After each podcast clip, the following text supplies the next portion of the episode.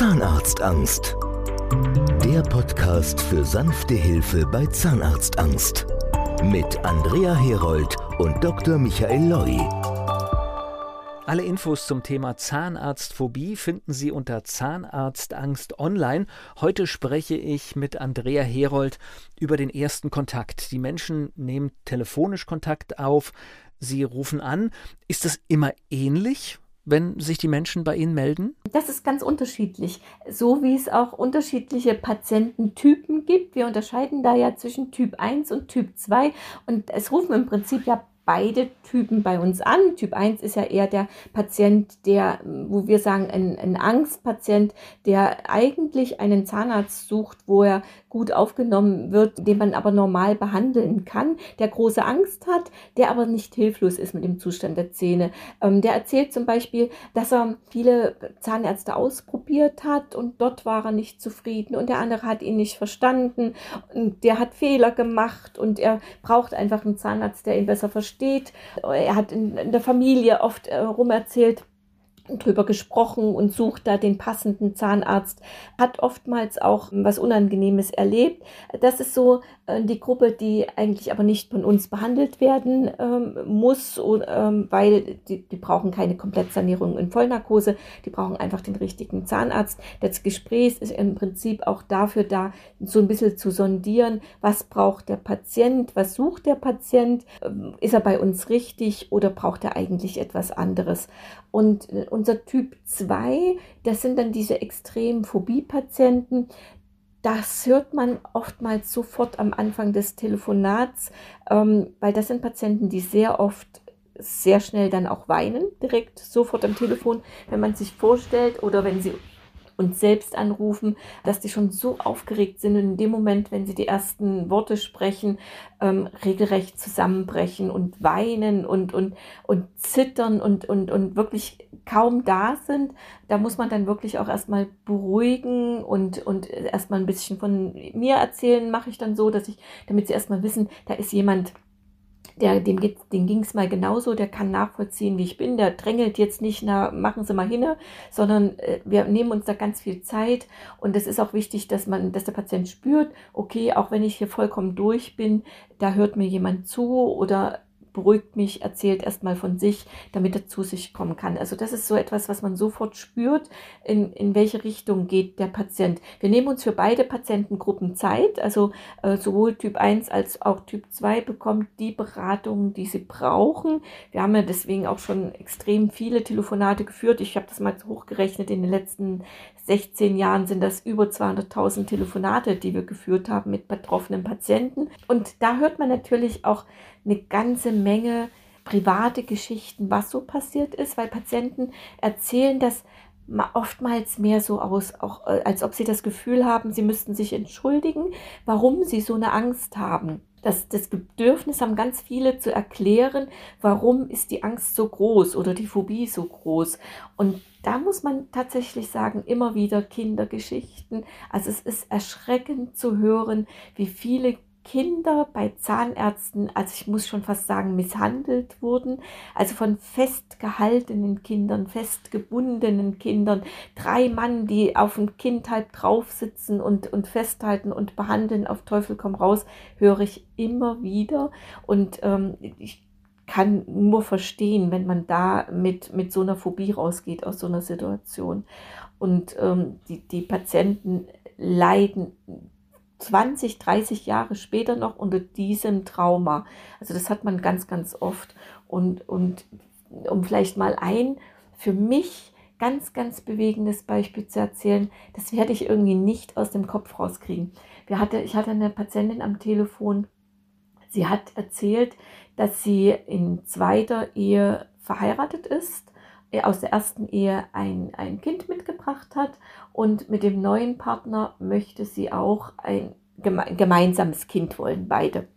Und die Patientin hat so ähm, schlechten Zahnstatus und ständig so starke Zahnschmerzen, dass sie im Prinzip unter ständigen Medikamenteneinfluss steht. Sie nimmt ständig Schmerztabletten. Ihr Mann weiß das aber nicht. Sie traut sich ihm das nicht zu erzählen und deswegen nimmt sie ständig Tabletten, damit er es nicht merkt, hat aber dann Angst, schwanger zu werden. Sie hat mir also echt erzählt, ich sage meinem Mann zurzeit, dass ich kein zweites gemeinsames Kind möchte oder kein gemeinsames Kind, kein zweites Kind, weil sie nicht schwanger werden möchte, weil sie kein Kind möchte. Sie hat ihm aber nicht erzählt, dass sie eigentlich nicht schwanger werden darf, weil sie unter ständigen Schmerztabletten steht. Und das hat mich damals so fertig gemacht. Also ich bin da heute noch ganz emotional, wenn ich daran denke, weil das ist da sieht man wieder, wie weit so eine Zahnarztphobie greifen kann. Also oftmals hat man ja nur so im Kopf schlechte Zähne, man hat Schmerzen, man kann nicht essen, man fühlt sich nicht wohl, man kann nicht lachen, okay. Aber das ist ein Kinderwunsch so stark beeinflusst, dass die Frau eigentlich entscheidet, ich, ich will kein zweites Kind, damit ich meine Schmerztabletten weiter essen kann. Und, und da sieht man sehr schön, welche Auswirkungen das Ganze auf das Leben hat, hier sogar auf die Lebensplanung, auf die Familienplanung. Komplett, komplett. Und ich habe damals, ähm, ich, ich konnte ihr in dem Moment auch erstmal nicht helfen, weil sie natürlich, ich, für sie war es wichtig, das habe ich ihr auch so gesagt, sie muss mit ihrem Partner sprechen.